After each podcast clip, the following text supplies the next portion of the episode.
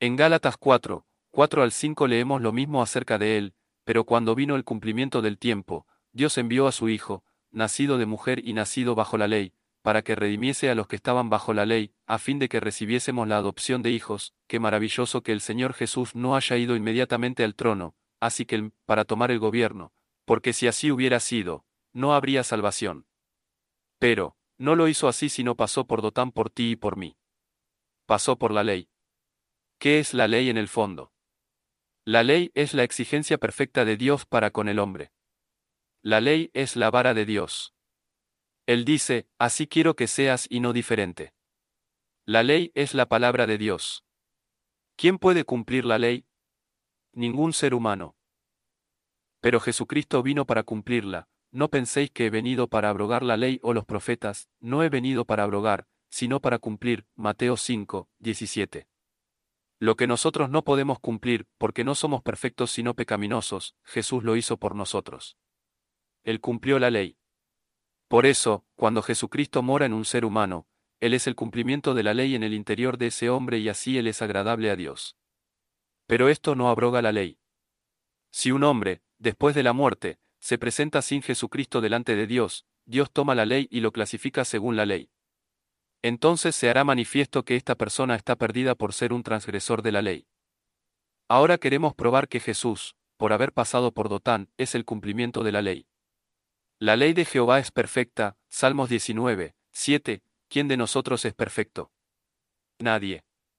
Solo Jesús podía decir respecto a sí mismo, ¿quién de vosotros me redarguye de pecado? Sí, incluso está escrito en 2 Corintios 5, 21, al que no conoció pecado. Como hombre él cumplió la ley por no haberla transgredido nunca. Tu ley es, la verdad, Salmo 119, 142, ¿quién de nosotros es verdadero? Nadie. Por el pecado que mora en nosotros, todos nos hemos convertido en mentirosos y ello es así porque el pecado proviene del padre de la mentira, de Satanás.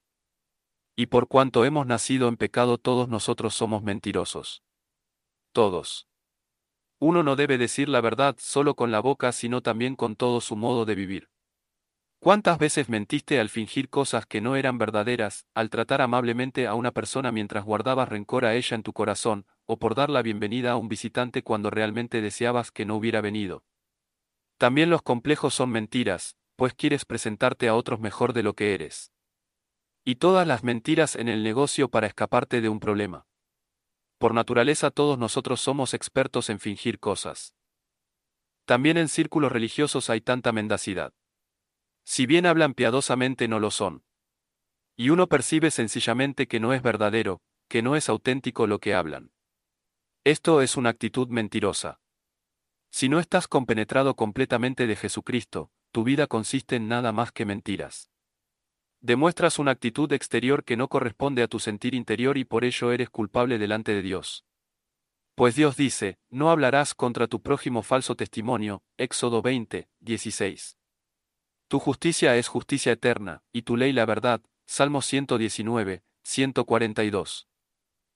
Entonces vino Jesús y dijo respecto a sí mismo, Yo soy la verdad, Juan 14, 6.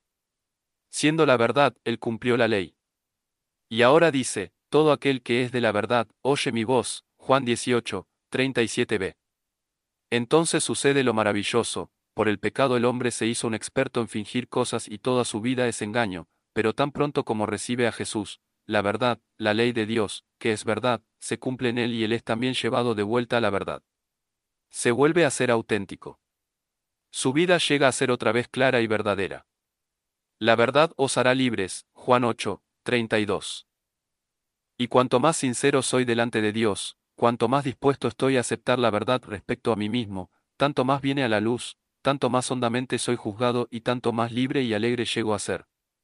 La ley del Señor es verdad.